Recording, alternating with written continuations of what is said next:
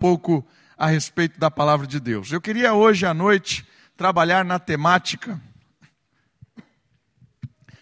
do testemunho eficaz. Como assim testemunho eficaz? Porque testemunhar de Cristo, às vezes a gente transforma isso em algo muito estranho, às vezes algo muito distante de nós. Mas o que é de fato testemunhar de Cristo? E como esse testemunho pode ser algo eficaz? Ah, não sei se você já teve alguma experiência de começar a falar dentro de uma reunião familiar a respeito da fé a respeito do cristianismo e depois de algumas, algum, alguma troca de conversa ficar aquele clima meio tenso. Né? Às vezes as pessoas começam a se sentir mal e às vezes você fala assim, nossa, por que eu falei, né? Então, às vezes a gente tem essas experiências aparentemente negativas quando a gente testemunha do amor de Cristo, quando a gente tenta falar do Evangelho, quando a gente tenta falar da fé. E eu queria hoje à noite olhar um texto bíblico em que o apóstolo Paulo dá algumas recomendações para o jovem pastor Timóteo a respeito de testemunho. O que é testemunhar do Senhor Jesus? Às vezes a gente acha que testemunhar da nossa fé está ligado com teologia. Às vezes a gente acha que a gente tem que falar a respeito de uma forma profundamente teológica, que a gente precisa apresentar o Evangelho com todas as nuances teológicas, as suas discussões, as suas problemáticas. Quando a gente começa a entender que testemunhar da fé é falar em aspectos teológicos, a gente começa a achar que isso não é para gente. Isso é coisa para o pastor, isso é coisa para os presbíteros, isso é coisa para especialista em teologia, porque testemunhar da fé, normalmente, às vezes, a, a, a, se torna algo difícil.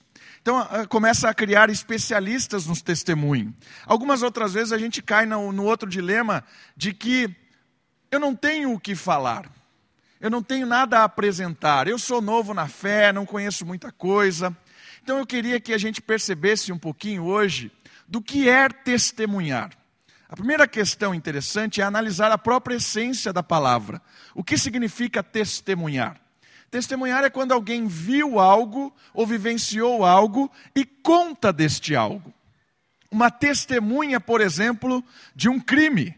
Testemunha é chamado lá diante do juiz, diante do júri, para contar aquilo que ela presenciou, aquilo que ela viu, aquela, aquela, aquilo que ela vivenciou. Testemunhar, então, é descrever algo em que você experimentou. E aí a questão do testemunho, trazendo para o cristianismo, o testemunho é aquilo que você vivenciou com Deus. O que você tem para contar do Senhor Jesus.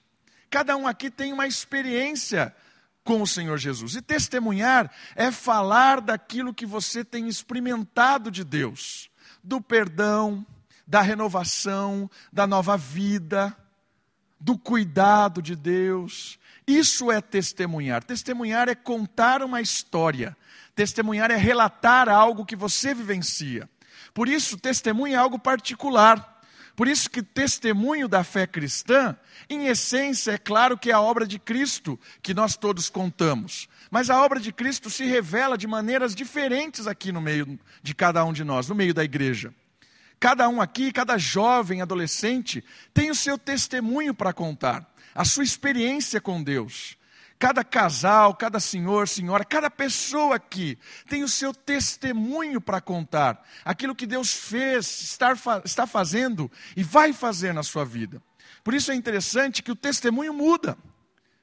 O testemunho de cada pessoa aqui muda. E cada um aqui foi chamado para testemunhar em determinado momento, em determinado lugar. O seu testemunho é eficiente onde você está inserido. As pessoas vão ouvir o seu testemunho porque conhecem. Não adianta você chamar o, o pastor para ir lá no seu trabalho e falar assim: olha, ouça o que ele tem para dizer. Talvez até eu consiga falar, explanar alguma coisa, mas o meu testemunho não vai ser tão eficiente quanto o seu testemunho no trabalho. Quando você fala do amor de Cristo, quando você fala o que Deus tem feito na sua vida. O testemunho, ele é ligado à amizade, ao contexto em que você está. Mas por que, às vezes, o nosso testemunho se torna em clima meio tenso? Por que as reuniões de família, às vezes, a gente evita testemunhar porque já deu muita confusão? E eu queria observar esse texto que está em 2 Timóteo, carta de Paulo a 2 Timóteo, no capítulo 2, versículo 24 até o 26, olhar esse texto e perceber que, em geral, Paulo aqui coloca o testemunho diante de duas atitudes. E dentro dessas duas atitudes do testemunho, ele vai explanar algumas questões muito importantes. Segunda carta de Paulo ao jovem pastor Timóteo, capítulo 2, do verso 24 até o 26. Preste atenção nas recomendações de Paulo. Ele diz assim: Ora, é necessário que o servo do Senhor não viva a contender, e sim deve ser brando para com todos, apto para instruir, paciente, disciplinando com mansidão os que se opõem, na expectativa de que Deus lhe conceda não só o arrependimento para conhecerem plenamente a verdade, mas também o retorno à sensatez, livrando-se eles dos laços do diabo, tendo sido feitos cativos por ele para cumprirem a sua vontade. Olha que interessante esse texto. A primeira questão que Paulo aborda, eu entendo como uma questão de humildade. O nosso testemunho está ligado com a humildade. Como assim? Nosso testemunho está ligado na dependência de Deus. Se nós acharmos que sou eu o habilidoso, sou eu que tenho bons argumentos, sou eu que construí toda uma lógica, sou eu que vou planejar e sou eu que vou convencer a pessoa de que o, o evangelho é verdadeiro, já era, não vai convencer ninguém, você só vai arrumar confusão. A questão da humildade revela a nós que o ato de Deus trabalhar no nosso coração, na nossa mente e nas nossas palavras é quem vão fazer as pessoas entenderem aquilo que a gente está comunicando. E ele fala a primeira questão muito importante dentro dessa humildade é que quando a gente vai testemunhar de Cristo, a primeira palavra que ele usa está ligado lá: evite contendas. E o contrário disso é seja amável para com todos. Primeira questão ligada a a humildade é que quando a gente vai testemunhar da fé, não é um debate. Você não tem que vencer em argumentos. Você não tem que é, surpreender a ponto de deixar o seu interlocutor calado, destruído, acabou com ele. Né? Você sai vitorioso, mas não adiantou nada. E às vezes a gente vai testemunhar do amor de Cristo e a gente entende como um debate, como uma, uma discussão em que a gente tem que vencer a todo custo, deixar o nosso oponente calado diante da verdade maravilhosa de Deus. Mas isso não é testemunho. Quando o apóstolo Paulo está falando para Timóteo é o seguinte: você não tem que contender com ninguém. Não é uma questão de debate. Você não precisa vencer a discussão. Pelo contrário, Evite confrontar a, a pessoa de uma forma dura, rude. Seja amável. Seja alguém que realmente tem ah, sentimento para aquela pessoa que você está comunicando. Ali, como a gente viu no texto em Hebreus, capítulo 13. Sentir a dor do outro, sentir a dificuldade do outro. Eu estou comunicando do Evangelho porque eu amo essa pessoa. Eu desejo que ela não seja convencida pela verdade, mas eu desejo que ela experimente o que Deus tem feito na minha vida. E se é isso realmente que eu quero, se eu quero que ela tenha uma experiência com Deus como eu, tô, como eu estou tendo, eu oro ao Senhor e eu comunico a verdade, eu testemunho a minha experiência com muita, com muita serenidade, com muito amor, com muita humildade. Não é uma questão de vencer, é uma questão de comunicar graça. Não é uma questão de derrotar, é uma questão de apresentar uma opção diferente para aquelas pessoas que talvez estejam seguindo e batendo a cabeça pela vida aí. Queridos, às vezes a gente perde a oportunidade porque a gente entra em confronto. Não entre em confronto, seja amável com as pessoas. Às vezes nós evangélicos, protestantes, perdemos o diálogo logo no começo com o católico, quando a gente já começa falando de Maria. Às vezes a gente perdeu todo o tempo. Já chega lá, sentou na mesa, e aí, cadê a sua santinha? Cara, você acabou com toda a conversa.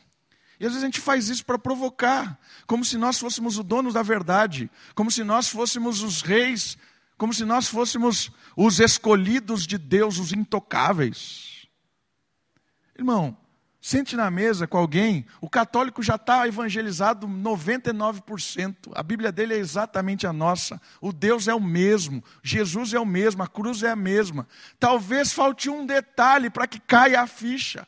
Falte o seu testemunho amoroso de um Deus que não é distante. Porque eu fui muito tempo católico, e às vezes o Deus católico, o Deus, o Cristo que se apresenta no catolicismo, às vezes é um Cristo muito distante. E de repente o que fez com que caísse a ficha em mim é que o, o, o Deus da Bíblia é muito mais próximo do que eu imaginava. Talvez seja isso que a pessoa precise, escutar o que Deus tem feito na sua família, a proximidade, o inclinar de Deus na sua casa. Precisa ouvir isso. Talvez ela já ouviu de Cristo, já ouviu de perdão de pecados, mas ela precisa ouvir de um Deus que se inclina para aconchegar. Percebe? A gente precisa baixar a guarda para apresentar com amor, evitando contendas, evitar briga, ser amável. Esse é o primeiro conselho que o apóstolo Paulo fala a Timóteo. Evite contenda, seja amável quando você apresenta o evangelho. Esteja sensível aos dilemas da outra pessoa. Tenta entender o que ela pensa por que ela está falando desse jeito, o que ela está sentindo, qual é a experiência que ela tem com Deus. Assim, quando eu começar a me colocar no lugar da pessoa, talvez a minha resposta seja mais eficiente, porque Deus vai responder ao coração dessa pessoa de uma maneira surpreendente. Primeiro conselho: evite contendas, mas seja amável para com todos, fruto da humildade. Segunda palavra que aparece no texto está ligado também com isso, e é apto para instruir. Isso não quer dizer que nós temos que ser teólogos, teólogas, para, para falar minuciosamente a respeito da palavra de Deus. Não é isso. Quer dizer que nós precisamos, na nossa caminhada com Cristo, cada dia mais nos aproximar desse Deus, para que o nosso testemunho seja cada vez melhor, seja cada vez real, o que eu comunico para as pessoas não é a fé e a experiência dos outros, é a minha fé, é a minha experiência. Eu estou apto a comunicar o testemunho porque eu tenho vivido com Cristo. Nós estamos numa fase, talvez, de terceirização das coisas. Né? A gente compra tudo agora, nossa sociedade consumista compra todas as coisas. E às vezes a gente entende que a gente pode comprar experiências das pessoas comprar é, a fé das pessoas. E o texto bíblico está dizendo: cada um aqui precisa testemunhar com a sua própria experiência, testemunhar com a sua própria vivência. Apto a ensinar é aquele que foi apto a ser ensinado. Aquele que está pronto para ensinar é aquele que foi ensinado. Foi ensinado por irmãos mais velhos na fé, foi ensinado por aqueles que caminharam um tempo, foi ensinado pelo próprio Deus na sua caminhada. Nós só teremos coisas para comunicar para as pessoas se nós tivermos experiências reais e verdadeiras com Deus. Eu queria, irmãos, que você entendesse hoje à noite que para testemunhar é preciso vivenciar. Eu queria que você saísse daqui motivado a contar aquilo que Deus tem feito na sua vida. Ter coisas a compartilhar para as pessoas da sua experiência com Deus, da sua leitura bíblica, da sua oração, do seu tempo com a família, daquilo que Deus tem feito na sua casa. Apto para ensinar é compartilhar coisas que Deus tem feito na sua história. Isso é apto para ensinar. A maturidade vem com o tempo, vamos crescendo, vamos tendo cada vez mais experiência com Deus. Mas ela é individual, ela é pessoal. Irmãos, não terceirize algo tão importante que é o testemunho da fé cristã. Não, não, não dependa de outros para testemunhar no seu lugar. Não use da experiência de outros, comunique a sua experiência. Talvez é simples, coisa simples. Mas nada diante de Deus é simples. Os milagres de Deus estão nas coisas pequenas. As grandes maravilhas de Deus estão nas coisas pequenas. Conte da sua experiência. Isso vai mudar a história de muita gente. Uma outra questão que ele apresenta no testemunho está ligado com a paciência, certo? Está ligado com a mansidão. E aí o contraste da mansidão, corrigindo com ternura os que se opõem. A mansidão e a paciência são coisas que eh, são espirituais, irmãos. Paciência no sentido de que às vezes a gente não tem, a, a gente acha que as perguntas das pessoas são muito tolas, são muito absurdas, e aí não tenho paciência mais com esse tipo de coisa. Né? Eu tenho um amigo, na verdade, há muito tempo já, um amigo meu chamado Marco Aurélio. Ele é dentista, inclusive do Bira. O Bira vai lá em Atibaia para ele atender o Bira, Marco Aurélio. E ele conta uma história que uma, uma, uma, época ele tinha perdido a paciência de testemunhar de Cristo com as pessoas, que ele achava que as pessoas eram muito ignorantes. É legal ouvir isso, ele falando isso. E ele falava que a pessoa perguntava uma coisa, ah, ó, tá aqui, ó, tá escrito nisso aqui, dá uma olhada lá e você responde. Perdeu a paciência. Não respondia mais às pessoas. Chega. E é interessante que Deus uma vez levantou uma pessoa que começou a insistir nele. E o cara voltava lá no consultório e falava assim: Eu li os textos que você me deu. Achei interessante. Quero, quero saber mais. Aí Marco Aurélio dava lá um monte de receita para ele de textos bíblicos e falava: tá, tá aí, vai lá e leia. E aí Deus foi tocando no coração do Marco Aurélio falando assim: Você precisa ser paciente, cara. Você precisa investir na vida das pessoas, se importar por elas. E foi legal que esse testemunho dele é real. E esse testemunho, às vezes, é a nossa, a nossa vida. Pessoas impacientes para comunicar da fé. E é legal o último ponto também, a questão da mansidão, para corrigir. Ou seja, uma coisa importante também é que quando nós ouvimos os absurdos de uma cosmovisão, de uma visão de mundo diferente e errada, não quer dizer que a gente tenha que concordar com ela. O cara vem e fala assim: ah, eu acho que que na verdade tudo isso aqui é fruto do acaso. Ah, que legal. Não, não é isso. Você não tem que concordar com a pessoa. É o contrário, ele está falando assim: corrige a visão de mundo errado com ternura aos que se opõem ao cristianismo.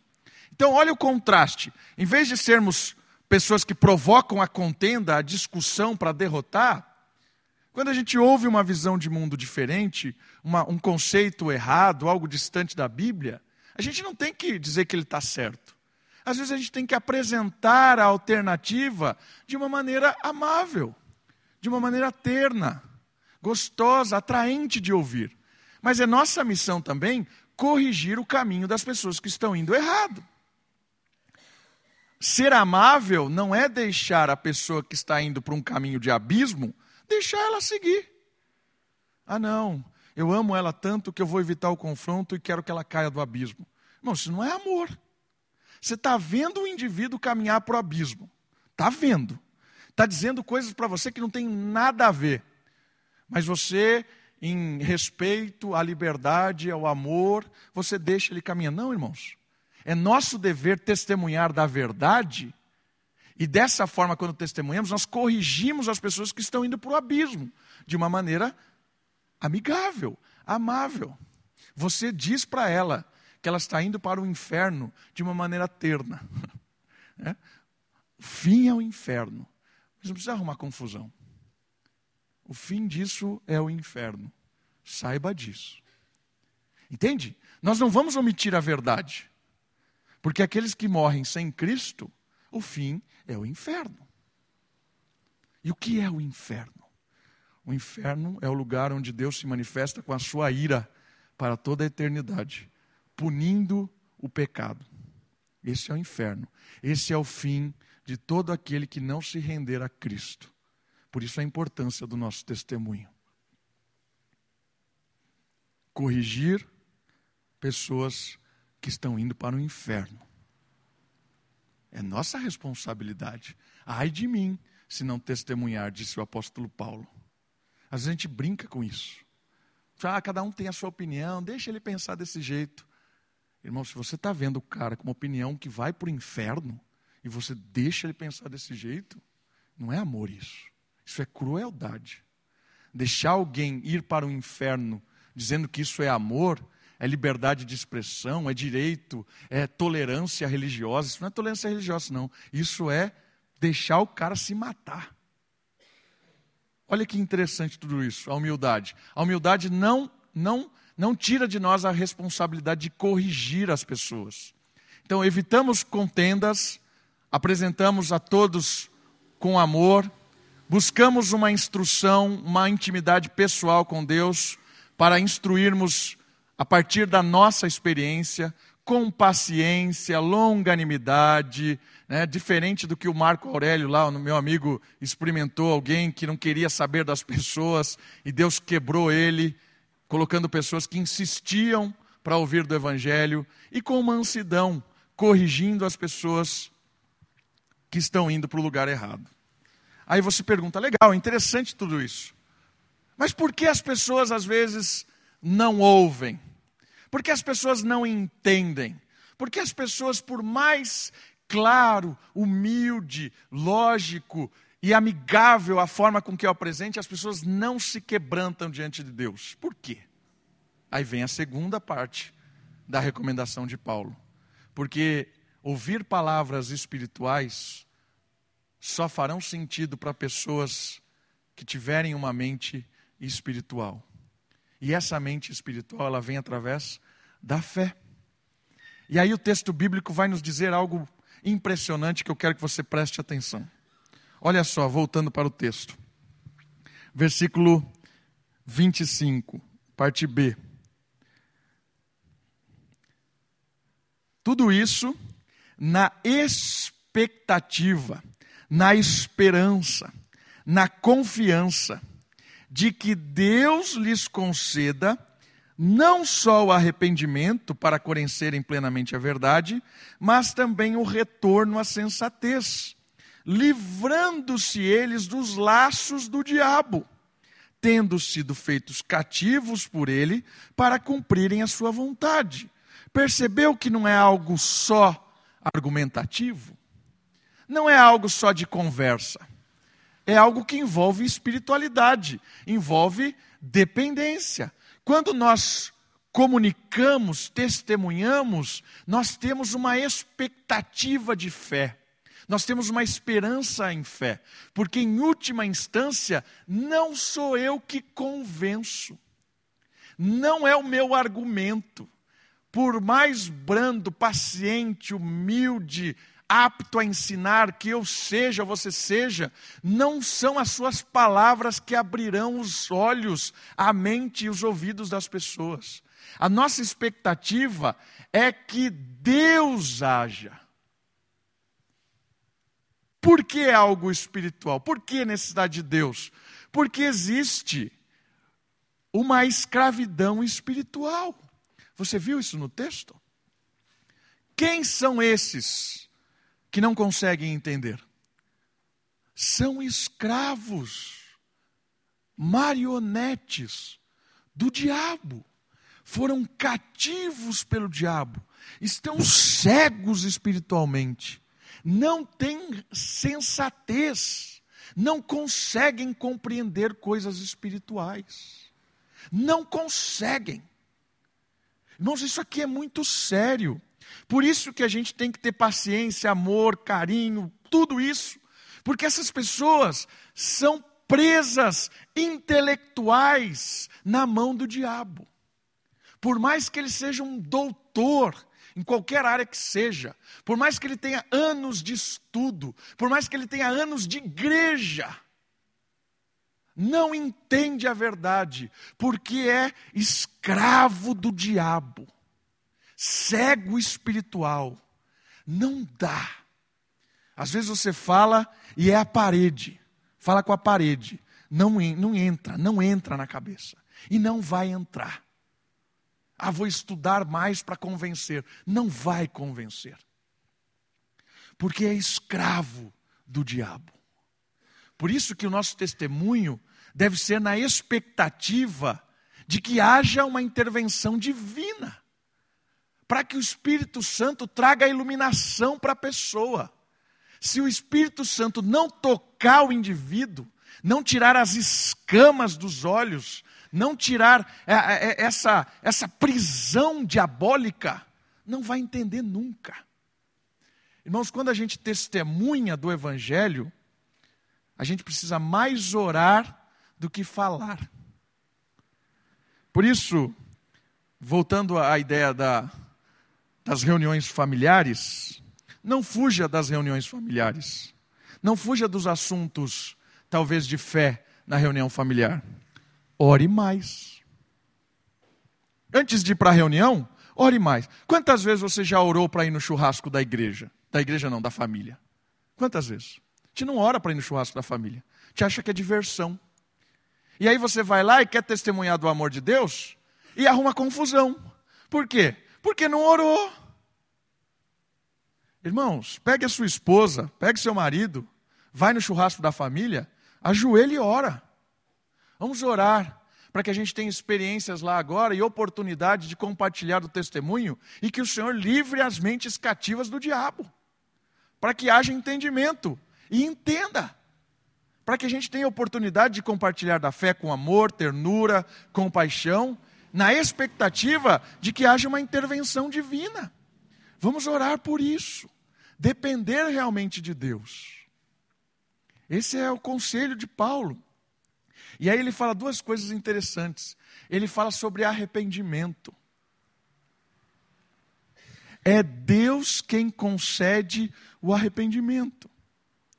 A pessoa nunca vai mudar de atitude, nunca vai chorar pela vida ruim, se ela não for tocada pelo Espírito. Se ela não entender que aquele pecado é uma ofensa contra Deus, ela jamais vai se arrepender. Por isso é algo espiritual.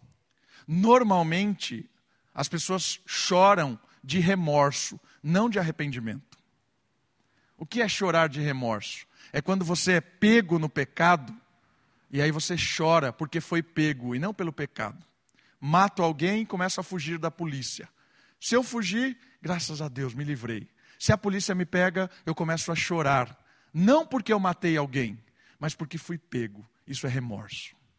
E normalmente as pessoas choram por remorso e não por arrependimento. Quantas vezes já presenciei pessoas chorando piamente quando foram confrontadas do pecado, mas ali não tinha nada de arrependimento, era puro remorso, porque foi pega, foi denunciada, foi entregue. O arrependimento é de Deus, o remorso é humano. O remorso é uma reação humana de quem está sofrendo por uma besteira que fez.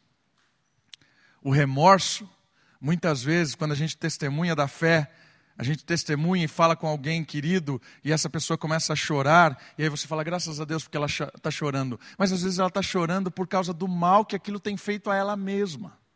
Isso é remorso. Por isso precisamos orar mais, para que ela entenda que aquele mal que ela está fazendo, aquele estilo de vida que ela está levando, é um atentado contra Deus em primeiro lugar. É uma ofensa direta ao Criador. Isso é o motivo do choro. O meu pecado ofende a Deus. Isso é arrependimento. Isso é espiritual. Então a primeira, primeira questão do livrar do, cativo, do cativeiro do, do, do diabo é que essa pessoa já começa a interpretar o pecado de uma forma diferente. Quando você sentiu que aquela pessoa começou a entender o pecado de uma forma diferente, é Deus concedendo o arrependimento. Graças a Deus, porque começou a mudar de vida, não porque o pecado tem matado ela, mas porque o pecado tem ofendido a Deus. Eu mudei de vida. Graças a Deus, arrependimento concedido, espiritual. O diabo prende as pessoas no remorso, no pecado. E às vezes tem pessoas chorando eternamente por causa da consequência do pecado e não por causa do pecado para se livrar das amarras do diabo, precisa de arrependimento, irmãos. Por isso o arrependimento é concedido espiritualmente por Deus. É algo espiritual. É Deus quem convence a pessoa do pecado. E o outro ponto interessantíssimo, que é o último ponto, ele fala da sensatez. Viu isso no texto? Deus lhe conceda o arrependimento, e aí vem uma outra coisa muito legal, mas também o retorno à sensatez. Começa a entender as coisas. É Deus quem concede o retorno à sensatez. Alguém preso nas mãos do diabo, alguém escravo do pecado, é insensato. É alguém que vive à luz dos seus próprios entendimentos. Precisa que Deus retome a sensatez, a racionalidade dessa pessoa. Entende isso? Quando nós testemunhamos de Deus, nós precisamos de humildade, como agentes de Deus, instrumentos de Deus. Mas se você não for atento para isso, para a questão da fé, a gente nunca vai entender porque as pessoas não, não se convertem. A gente não, nunca vai entender que a nossa conversa é muito mais algo espiritual do que argumentativa. É muito mais importante orar do que falar. É muito mais importante clamar ao Senhor por um toque divino do que se preparar, é, se graduar na teologia para apresentar a fé. Humildade e fé. Quero ler o texto por última vez para a gente encerrar. Olha só.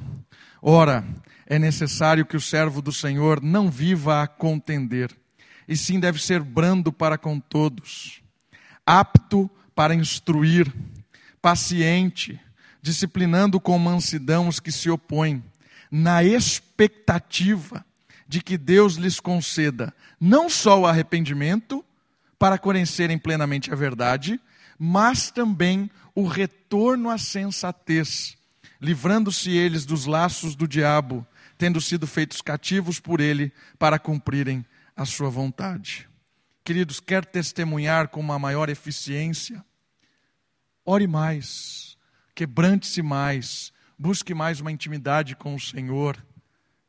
O testemunho é a sua experiência e é o toque de Deus nos ouvintes é o toque de Deus nos nossos amigos, parentes, é o toque de Deus, assim como foi em nós. A minha experiência de conversão foi quando um rapaz chamado Ronald, eu já contei isso algumas vezes, o Ronald insistiu em mim. Eu era um, um adolescente terrível, né? irônico, e na escola, eu não sei como o Ronald insistia. E ele falava de Cristo para mim e eu não estava nem aí. Eu ridicularizava, eu fazia piada e todo mundo me aplaudia porque eu era um, um maluco. E o Ronald, uma vez, chorou na classe de tão humilhado que ele foi com as minhas babaquices. Mas ele não desistiu. E eu louvo muito a Deus pela vida do Ronald que continuou testemunhando do amor de Deus para mim.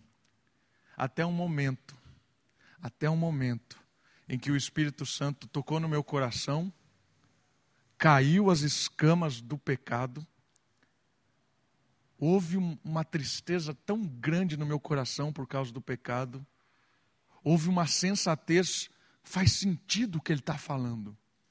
E naquele dia foi quando eu entreguei a minha vida para Cristo porque o Senhor abriu os meus olhos, abriu o meu coração, transformou a minha vida, me libertou das mãos do diabo, porque o Ronald insistiu em falar do amor de Deus para um outro adolescente que simplesmente era um idiota. Idiota ainda sou, mas diminuiu um pouco. Ele insistiu, irmãos, insistiu. E a fé veio no meu coração. E eu louvo muito a Deus pela vida do Ronald, que não desistiu de mim, mesmo sendo quem eu era.